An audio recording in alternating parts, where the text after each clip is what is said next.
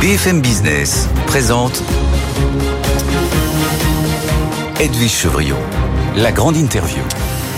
Notre dernière euh, invitée, Audrey, ce soir, c'est la présidente de la FNSEA, Christiane Lambert, qui est avec nous. Bonsoir, Madame Lambert. Bonsoir. Bonsoir. Merci beaucoup d'être avec nous. On a beaucoup de choses à voir avec vous pendant une grosse vingtaine de minutes. Les négociations commerciales, la loi d'escrozaille, bien sûr. La réforme des retraites, sur laquelle vous avez beaucoup de choses à dire. Mais on va commencer par parler de ce sujet dont on a parlé depuis euh, ce soir sur BFM Business. C'est euh, la France qui a donc décidé de se plier à une décision européenne concernant l'usage des néonicotinoïdes. Bravo Guillaume, vous l'avez dit sans problème. Ça a été répété plein des fois aujourd'hui. Euh, décision qui fait hurler les cultivateurs de betteraves françaises qui profitaient jusque-là d'une dérogation. Vous dites atterré par les conséquences potentielles de cette décision. Pourquoi, Madame Lambert?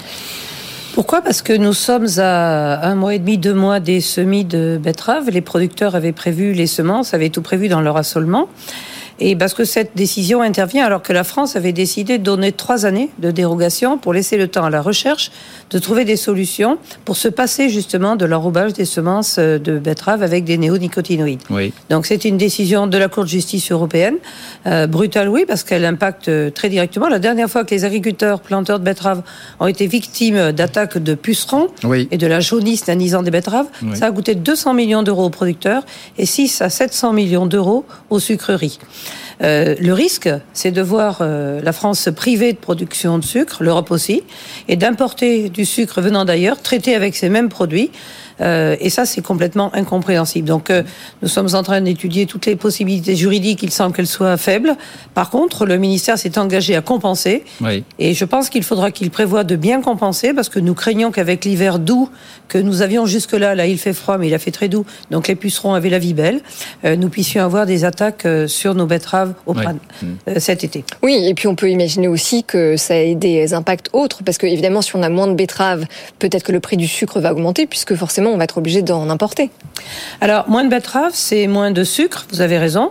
C'est moins d'éthanol, le carburant euh, en Oui, pointe. Hein, le tout à 10 fait. est en train de monter en termes de consommation, plus 85% de recours à ce carburant peu cher grâce aux betteraves des, des, des, des planteurs.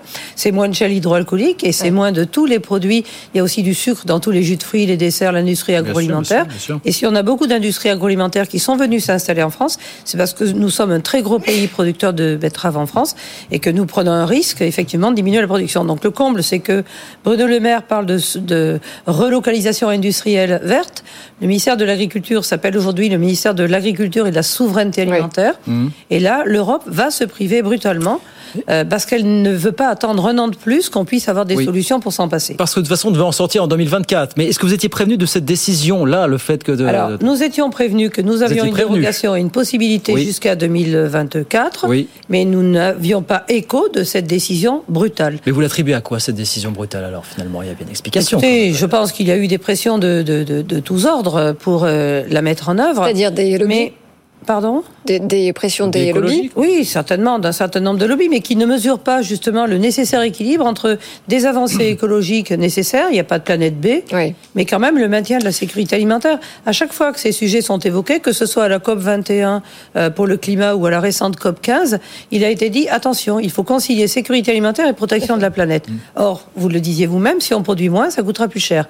Qui en souffrira? Les plus pauvres et certains pays euh, qui ont des vraies difficultés d'accès à l'alimentation. Je rappelle juste pour corroborer ce que vous dites, c'est qu'en 2020, quand cet insecticide avait été interdit, cette jaunisse avait fait beaucoup de ravages. En moyenne, 30% de la production était partie en fumée et certaines exploitations avaient perdu jusqu'à 70% Oui, de eh leur ben, Je peux vous récolte. dire quoi. que ceux qui avaient perdu 70% en 2020 vont certainement pas prendre le risque de planter à nouveau sans la protection pour leur culture. Bien sûr. Donc ils vont renoncer, ils sèmeront d'autres cultures, mais on risque de perdre effectivement des, un, un potentiel de production. Ouais. Moins de culture, moins de sucre, des prix plus élevés et des importations venant d'ailleurs qui ne respectent pas du tout nos règles. Mais vous parliez de souveraineté euh, alimentaire. Est-ce qu'on peut encore parler de souveraineté quand on sait qu'aujourd'hui, c'est l'Espagne qui produit le plus de fruits et de légumes en Europe? Oui, la France a laissé filer son agriculture. Nous le dénonçons depuis euh, des années et nous euh, constatons avec regret que pour des raisons euh, de, coûts plus importants, de délais administratifs beaucoup plus longs dans notre pays pour avoir des permis de construire, des autorisations, pour des raisons de restriction de produits phytosanitaires plus draconiennes qu'ailleurs euh, dans le monde euh, ou en Europe. J'ai vu aujourd'hui Madame Pompili lors des vœux au ministère de, la transition énergétique. C'est vrai que nous nous rappelons tous de sa décision. Nous allons être les premiers, nous serons dans l'excellence et les autres pays suivront. Que nenni hmm. Quand les pays ne suivent pas, la France isole, se prive d'eux, et c'est ce qui nous a conduit à perdre et à faire qu'aujourd'hui on importe 60% de nos fruits, 40% de nos poulets, et dans les cantines c'est 70% de poulets importés, aussi parce qu'il y a en France une tyrannie des prix bas pour s'alimenter. On, a eu huit années de baisse de prix. Dans les cantines, euh, quand le prix de matière est à 1,80€, on nous dit c'est trop cher, il faut réduire encore.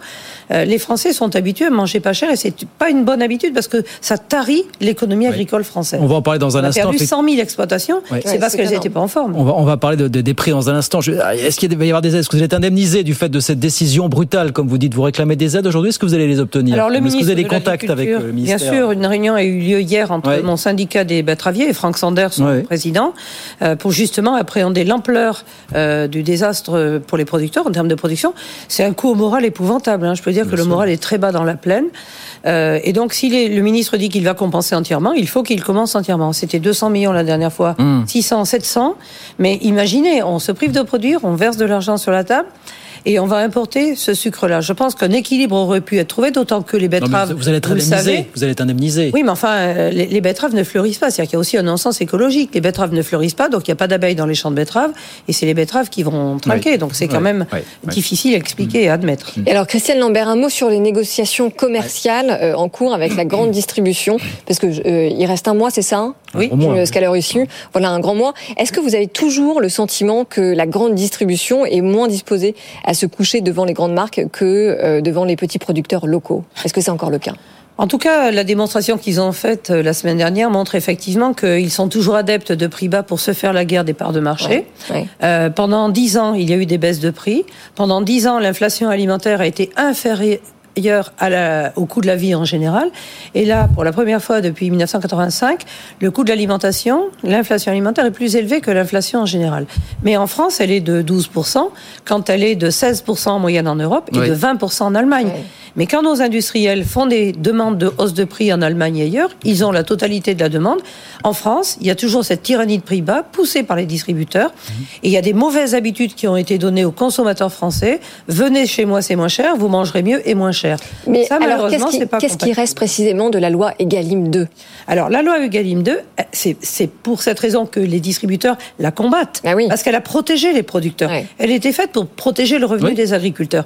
Et disons-le, et je le dis, elle a plutôt réussi, puisque le dernier rapport de l'inspection générale des finances dit que pour les agriculteurs, c'est plus 12 points de marge, c'est moins 1% pour les distributeurs seulement, et ils avaient des marges confortables, mais c'est moins 16 pour les industriels, qui eux n'ont pas pu répercuter. Il y a un dispositif dans la loi EGalim 2 qui dit on ne peut pas négocier la matière première dès lors qu'elle a été payée à l'agriculteur. Mmh. Et par contre, les industriels, pour leur coût de main-d'œuvre, d'énergie, de carton, d'emballage, la distribution leur dit passez votre chemin, il n'y a rien pour vous. Si on perd nos industries agroalimentaires, mes ports les ports de mon exploitation, s'ils n'ont plus d'industrie pour les transformer, je perdrai moi aussi mes possibilités de production. Hmm. Donc c'est l'ensemble de la chaîne alimentaire qui doit se retrouver. Et comme la distribution a été habituée à faire la loi, voir cette loi qui la contraint, évidemment, ça les met dans tous leurs états. Comment elles se passent les négociations commerciales en ce moment? Des échos que vous avez aujourd'hui? Alors c'est difficile. bah oui, mais on sait que c'est difficile tous les ans. Est-ce que c'est particulièrement exacerbé cette année Peut-être cette année que les années pas plus serein cette année que les autres années, quand les industriels demandent plus 12. Parce que de quoi parlons-nous? Les coûts pour produire ont augmenté. Bien sûr. Plus 35% de coûts de production dans mon exploitation en moyenne. Si je ne peux pas répercuter, une, euh, c'est plus 35%, je vais travailler à perte. Est-ce qu'on peut dire aux agriculteurs, vous allez être payés moins cher parce qu'il faut que les consommateurs mangent pas cher? C'est difficile. On a eu des années de revenus très bas en agriculture, ce qui métier moins attractif. On a perdu des agriculteurs, on n'attire plus les jeunes. Mmh. Donc il faut qu'on retrouve de revenus. On le retrouve aujourd'hui, enfin, enfin, mais on retrouve notre revenu de 1980. Et les distributeurs aujourd'hui, qui ont été habitués à négocier âprement, vivent très mal le fait d'être obligés de respecter cette loi-là. Donc, euh, oui, mais on sent, on sent bien que désormais, ils vont quand même devoir écouter un peu plus les fournisseurs et peut-être aussi les agriculteurs que vous représentez, justement face à la hausse des coûts divers et variés, peut-être. Oui, euh, aussi parce que qu'est-ce qui se passe, par exemple, dans le secteur de la viande bovine, où les producteurs ont été sous-payés depuis longtemps, c'était les niveaux les plus bas euh, des revenus des agriculteurs. C'est là où les prix explosent de plus Voilà. Eh bien, qu'est-ce qui se passe? Les prix explosent. Pourquoi? Parce qu'il y a une décapitalisation. Les agriculteurs qui n'avaient plus confiance vendent leur cheptel, leur cheptel reproducteur. Il y a moins de viande en France, et donc ils doivent la payer plus cher s'ils veulent en avoir. Produire moins, c'est produire de la faim et c'est produire des prix plus élevés. Donc je crois que maintenir la production, c'est aussi que les distributeurs jouent le jeu d'expliquer à l'opinion publique, aux consommateurs et à leurs clients pour garder la production en France, pour garder vos emplois en France avec l'agriculture, l'industrie agroalimentaire, premier secteur employeur de main-d'œuvre en France, l'industrie agroalimentaire, eh bien ça a un prix. Mais alors justement, en parlant de prix, on va parler de la loi des, croisailles. Hum. Donc elle a été adoptée à l'unanimité. Est-ce que c'est une victoire pour vous? C'est une avancée importante parce que le premier objectif de la loi des croisailles, c'était de pérenniser le dispositif, seuil de revente à perte plus 10%, pour éviter qu'ils fassent marge zéro, donc ils vendent à perte, et reconduction de l'encadrement des promotions, la bête noire euh, d'un certain nombre de distributeurs, qui avaient habitué les consommateurs à en acheter un gratuit. Il n'était pas gratuit, il était bien payé par quelqu'un, il était offert, mais très souvent, c'est nous, producteurs, qui en faisions les frais. Et cette loi, elle veut aussi protéger un peu plus les industriels dans leurs négociations, pour qu'ils puissent passer la hausse de l'énergie, euh, du travail, plus 10% du SMIC depuis deux ans, euh, des, transports, de la logistique, etc. C'est juste normal que les industriels puissent aussi passer ces hausses. Vous avez bien compris, du côté de Bercy, on regarde pas tout ça d'un très bon oeil, cette loi des croisailles, d'autant que vous voyez euh, les grands patrons de l'industrie, euh, de la grande distribution faire la tournée des plateaux pour dire attention, je vais pas pouvoir suivre et je vais devoir augmenter mes prix de manière significative. Vous avez bien vu ce qui se passe depuis 15 jours maintenant. Bien sûr. Euh, j'ai vu les distributeurs, tous, et les plus bavards. C'était non, mais on sait, voilà. Encore plus souvent euh, sur les plateaux, effectivement. Dire nous allons avoir jusqu'à 30-40% d'inflation. Ah, c'est jamais arrivé. Je vous répète, 12% en France, 16% en moyenne en Europe, 21% en Allemagne, et les Français ne sont pas dans la rue, et les distributeurs ne sont pas aux abois comme en France. C'est-à-dire qu'il y a cette habitude de, de, de distributeurs en France, avec parfois la complicité de certaines personnes à Bercy aussi, de dire les grands défenseurs du pouvoir d'achat, c'est nous. Ils défendent d'abord leur part de marché et leur marge. Je crois qu'il faut se le dire quand même. Ils ne sont pas parmi les plus pauvres de la terre. Hein. Mm. Donc euh, voilà. Pourquoi vous dites avec la complicité de certaines personnes à Bercy Parce qu'il y a, vous le savez bien, à Bercy, un certain nombre de personnes qui comptent sur les distributeurs pour tirer vers les prix vers le bas. Donc le, lundi, ils disent oui, les agriculteurs, nous allons vous soutenir. Le mardi, relocalisation industrielle verte, gardons les usines en France. Et le mercredi, ils seraient tentés de dire des prix bas, des prix bas. Quitte à proposer un panier à prix euh, bradé, ce que nous ne cautionnons pas. Qui aura-t-il dans ce panier pas cher? Des produits importés? Oui. Est-ce qu'ils passeront à côté des promotions C'est comme ça que ça risque de se passer. Nous ne voulons pas. Et ce panier sera-t-il accessible à tous À vous, à moi, qui n'avons pas le même problème de pouvoir d'achat que les 2,5 millions de personnes pauvres ayant droits sociaux qui ont besoin, eux, d'alimentation. Donc il faut que ce soit ciblé. Nous, nous avions proposé un chèque alimentaire pour les plus défavorisés. Ça a été étudié, ça a été abandonné. Nous souhaitons que l'aide, si c'est un panier, c'est un panier, peu importe, mais que ce soit ciblé sur ceux qui en ont besoin. Euh, mon voisin, mes amis qui gagnent 4-5 000 euros par mois, ils peuvent payer leur alimentation. Celui qui gagne 1200 euros par mois, c'est beaucoup plus difficile par, pour lui. Et je le comprends, tout comme les, les personnes isolées, les retraités à faible retraite, etc. Alors justement, une politique égalitaire, elle est injuste. Il faut que ce soit ciblé. Non, mais en parlant des euh, plus vulnérables, sur le sujet de la réforme des retraites, se pose ou se repose peut-être la question de la pénibilité justement des carrières dans le secteur euh, agricole. Euh, est-ce que vous trouvez votre compte justement dans cette réforme qui a été présentée par le gouvernement? Alors, l'âge moyen de départ, l'âge moyen de départ à la retraite pour un agriculteur, c'est 63,5 ans. Donc vous voyez que 64, ça nous effraie pas trop. Euh, c'est une Dire aussi que pour l'agriculture, nous allons garder notre régime de mutualité sociale euh, mmh. agricole. Mmh. Donc ça, c'était quelque chose d'intéressant. Et puis il y a une loi plus intéressante pour nous que la loi Macron, enfin que le dispositif de la réforme Macron, c'est la proposition qui a été faite de calculer la retraite des agriculteurs sur les 25 meilleures années et non pas sur la carrière entière. Nous sommes la seule profession à être calculée sur notre carrière entière. C'est pas normal. Il faut prendre les 25 meilleures années, ce qui permettra aux agriculteurs de sortir de leur situation de retraite plus basse, 1053 euros en moyenne, alors que la moyenne des retraites pour les Français, elle est aux alentours entre 1300 et 1400 euros. Hmm. Donc ça va nous permettre de rattraper une partie de notre retard. Cette alors, loi, alors vous dites en tout cas que pour le secteur agricole, c'est une réforme qui est juste. Oui, enfin, en tout cas, euh, pour, le, pour ce qui nous concerne, nous la comprenons. Le fait de pouvoir conjuguer aussi la retraite et le travail à la fin, euh, alors qu'aujourd'hui ça n'est pas possible, c'est aussi quelque chose qui, qui convient euh, à notre secteur. Il y a la question des carrières longues, pour ceux notamment qui ont commencé à travailler avant 18, voire avant 16 ans, parce que ça existe, c'est pas, pas anodin, c'est pas un mmh. phénomène isolé dans, dans votre secteur. Est-ce que vous y trouvez votre compte? Vous avez vu cette polémique notamment qui voudrait que ceux qui ont commencé à travailler avant 18 ans vont devoir cotiser 44 ans au lieu de 43 ans Est-ce qu'il y a un problème? Pour oui, alors moi j'ai commencé à travailler avant 20 ans aussi. Hein. J'ai commencé à travailler à 19 ans et 5 jours. Certains commencent plus tôt hein, dans votre secteur. Certains hein. commencent plus tôt, oui. oui. Alors de moins en moins. De moins en moins. Il faut le dire. Donc, euh, ceux qui vont être. Oui, c'est vrai. Les gens font, oui, non, mais les jeunes font plus d'études aujourd'hui. Mmh. L'âge moyen d'installation a reculé. On devient agriculteur plus tard. Certains deviennent agriculteurs à 19, 20 ans, mais ils sont très rares. Mmh. Euh, c'est plutôt aux alentours de 26 ans maintenant. Et même ah certains à 40 ans. Donc, euh, les choses changent aussi beaucoup. Les gens changent de métier aussi. Donc, ont des métiers pour débuter, puis d'autres métiers ensuite. Il y a quand même une évolution du travail qui est très importante.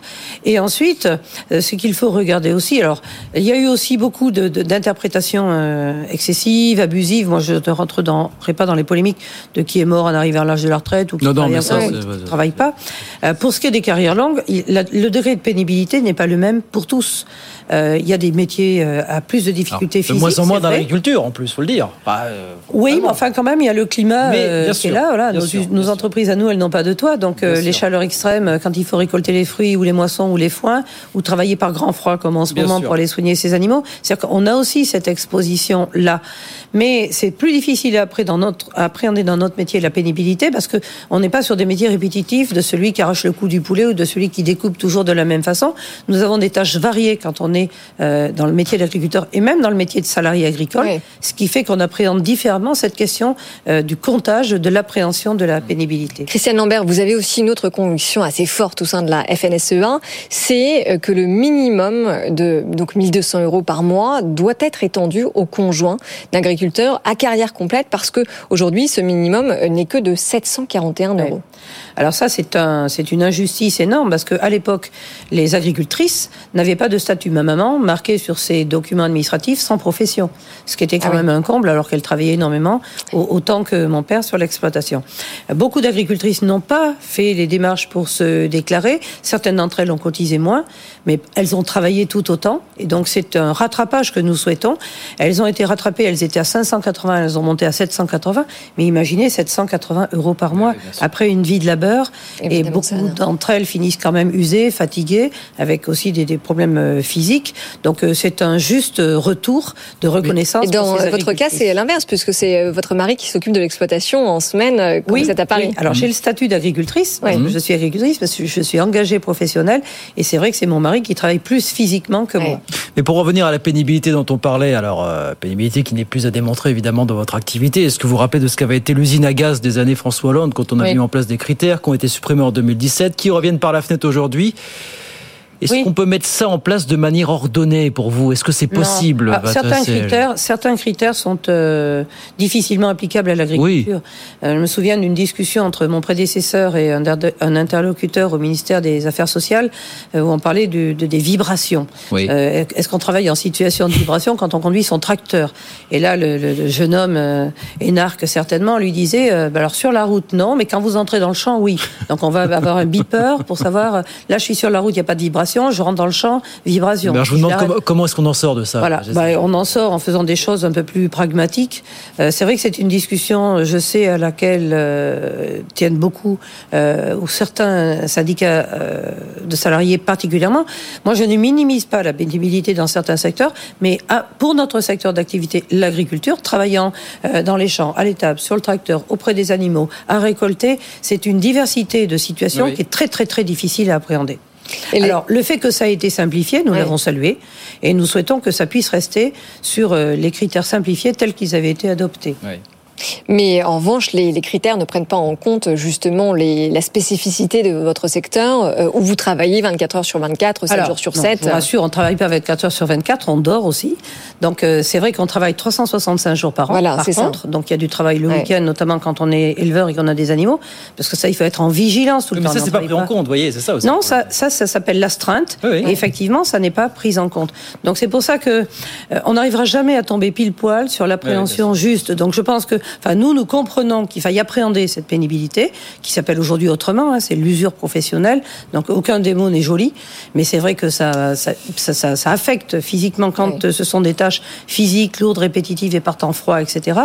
Euh, après, c'est une discussion aussi entre employeurs et salariés. Nous, nous avons un dialogue social qui est assez euh, dense euh, dans notre secteur.